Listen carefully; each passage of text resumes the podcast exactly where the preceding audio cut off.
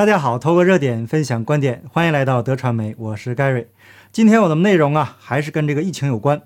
最近呢，一直关注德传媒的朋友应该非常清楚目前的形势。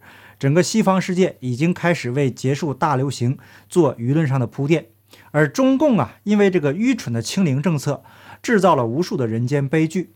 在当前的这种情况下，西方已经无力掩盖打针的闹剧了。英国率先做出了积极的改变。以色列专家也开始反思疯狂的打针的这个错误。目前呢，整个西方世界正在讨论大流行结束的时间点。那如果绝大多数国家结束封锁，一尊如果还继续清零，那么将会出现怎样的局面呢？在正式开始这个今天的节目之前呢？先跟大家预告一下，等一下会分享一篇文章，是关于打针引发心肌炎的这个事实分析。因为话题比较敏感，也因为时间的关系，所以晚些时候会放在拍春会员平台播出。会员平台的链接啊，在节目下面的说明栏。那如果您想了解更多即时性的敏感新闻内容，也可以加入我的 Telegram 频道。好，我们正式开始今天的这个话题。首先呢，咱们需要说一个逻辑性的问题。有些没仔细看节目的朋友上来就说我反打针，这个请问呐，在过去的节目中，您找一找，我有哪句话说反对打针了呢？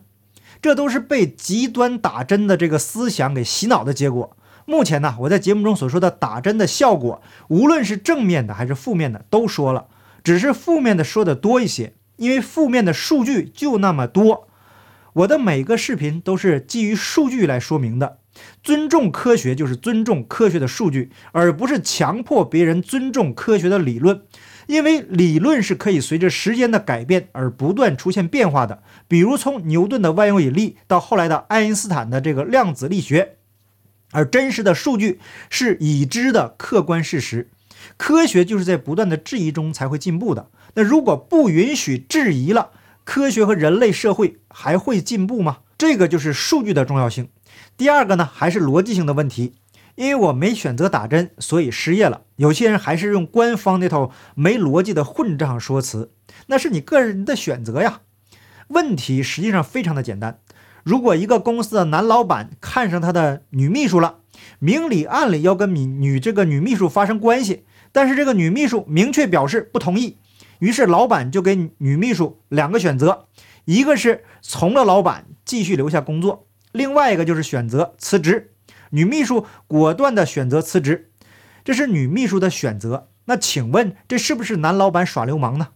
更进一步来说，男老板因为没有达到这个目的，在女秘书要离开的时候，突然把她关起来施暴。可是由于体力不支的原因，最终女秘书选择放弃抵抗，选择了躺平。那请问这是女秘书的选择吗？男老板有没有犯罪呢？这也是女秘书的选择，不是说打针这个事情不对，可是啊，这个积极主动配合打针的人很多是没有逻辑、没有常识的人。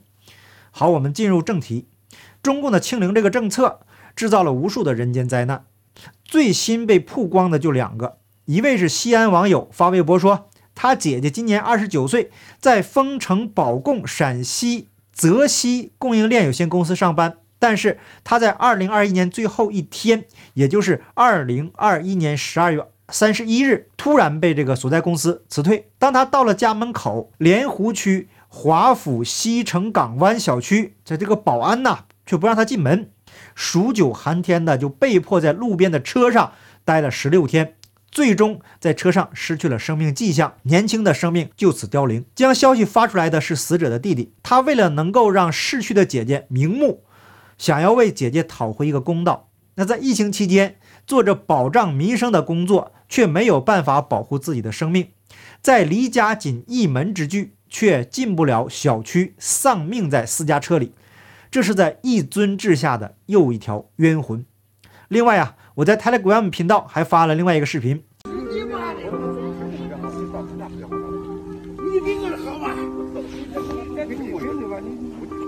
不激动，不激动。回去吧。你老娘就是跟老娘要命的，你凭啥不让老子出门？我天天给你做核酸。行，不激动，不激动，不激动。我不激动，我面对流氓政府，我毫无办法。我不激动，我你吧。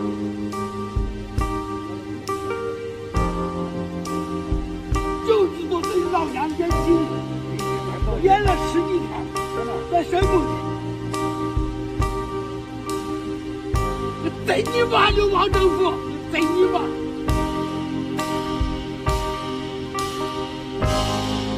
要哪点不遵守的？天天做客怎么不做这个病？哎，你妈做啥时候的？不修自己做下去，就这么你下死了。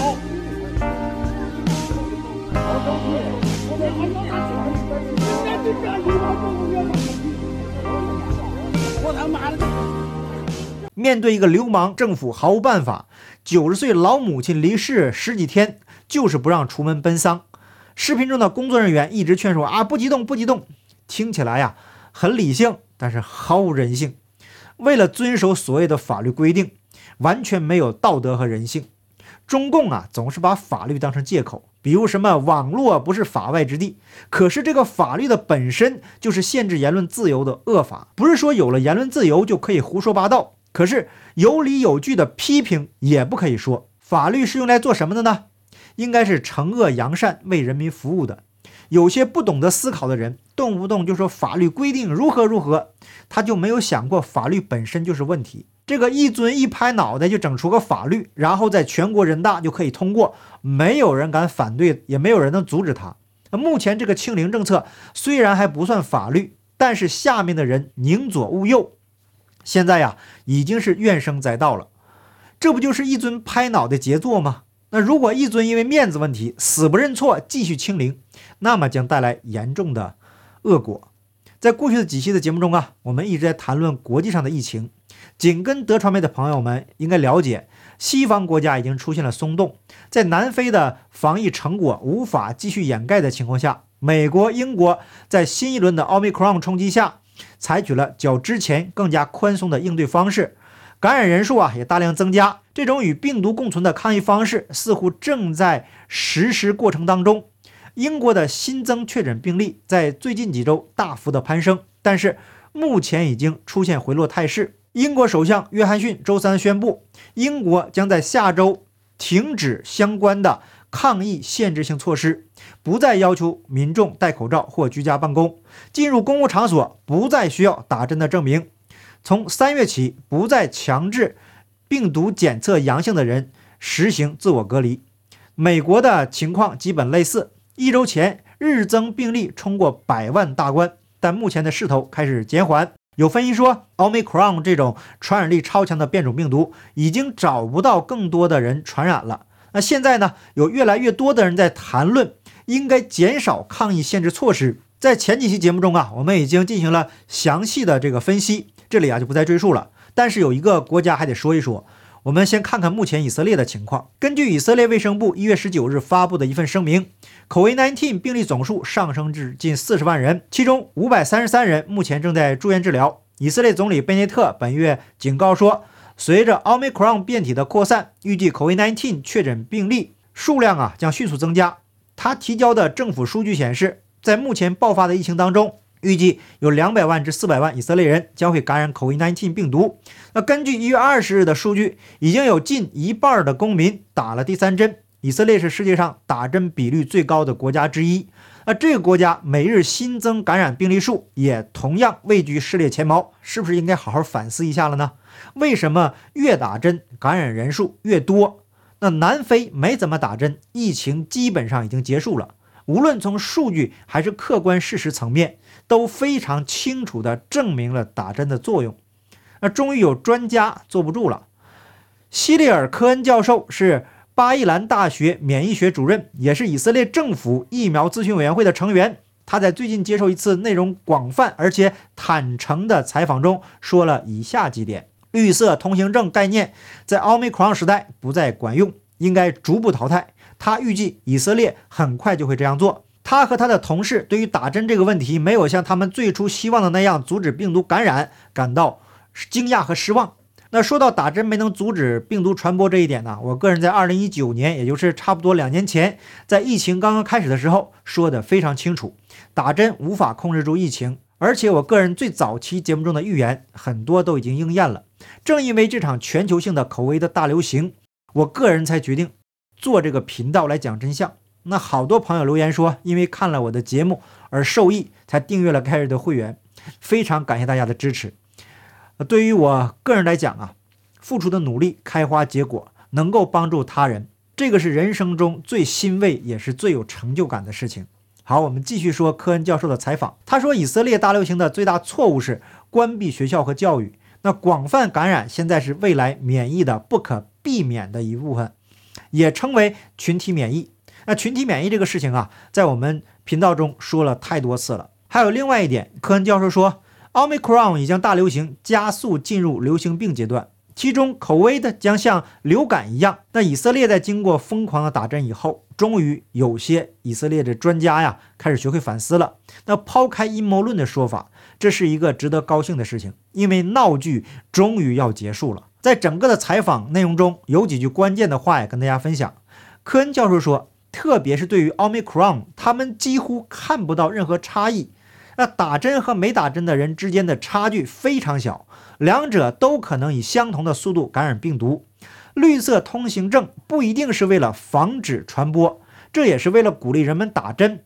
而且科恩教授本人不想触及绿色通行证的政治方面，但这是一个现实。群体免疫对他来说是一个结果，但这还不是一个目标。那如果他可以说这里有一个细微的细微差别，人们必须抓住。他不是说人们去被感染，他不认为这是需要采取的模式。那科恩教授认为打针是个人的选择，他总是说他相信是这样的，但。这种选择有一个后果，社会存在问题。具体内容呢，是我们频道过去有说过的，比如啊，这个会占用公共医疗资源的这个问题。因为这个话题啊，在我们的节目中过去也说过多次了，没必要再重复的说。那把科恩教授的话总结一下，以色列也在做躺平的准备，因为他们过去的措施针对奥密克戎毫无作用。如果以色列这个打针的急先锋也在防疫政策上出现改变，那么其他国家没有理由不改变。最后的结果。是解除封锁，然后与病毒共存，保护重点人群自由选择打针。那在全球疯狂一年之后呢？终于再次回到了原点。但是有些人恐怕是回不去了。在中国呀，有这样一个视频：同志是放弃了接种疫苗，参加这次献血活动。因为我们平常工作就是涉及到血液，都非常理解。呃，患者患者家属当缺少血液时候，他们那种焦虑。我希望我这点血能，呃，起到一些作用。现在我们正在。常态化疫情防控开展的医疗工作，所以因为献血呢，对医务人员来说呢，具有特殊。今天我们播放的两个视频，实际上今天早晨啊就放在我的 Telegram 频道了。看过视频以后呢，我们是否要考虑这样的问题呢？为什么打针以后就不能献血了？那打针以后血液中含有什么物质呢？那在中国，大部分人也都打针了，但是只要发现病例，还是先封锁，然后全员核酸检测。这里面呢，当然有经济利益了。那这个话题呢，我们过去也讨论过。那中国的现状也从侧面证明了打针的效果。前面我们已经说了，目前的趋势是各国正在做解除封锁前的舆论铺垫工作。那如果英国在解封以后收到了良好的效果，那么其他国家也没有理由不跟进。但是，一尊为了证明自己的正确性，估计啊还会死鸭子嘴硬啊，继续坚持清零的政策。那这对中国来说呀，将是灾难性的后果。在西方国家开放以后，几乎大部分人都会有抗体了，那口味的也不会随之消失。中国要不要开放国门呢？开放了，这个病毒就会进来。多数中国人都没有抗体。那过去我们已经说了疫苗的效果，无论是正面的还是负面的都说了啊。虽然说奥密克戎的致命性不强，但是大面积感染对于号称十几亿人口的泱泱大国来说，那也是灾难性的。那如果一尊把清零政策坚持到底，唯一的做法就是闭关锁国，那么对经济来说就崩盘一个结果。目前中国的经济形势，明眼人也都知道，所以中国面临的形势非常的尴尬。继续闭关锁国，经济崩溃；继续清零政策，全国疲于奔命，中共政权可能会崩溃。两瓶毒药喝哪瓶呢？好，感谢您的点赞、订阅、连分享，我们下期节目见，拜拜。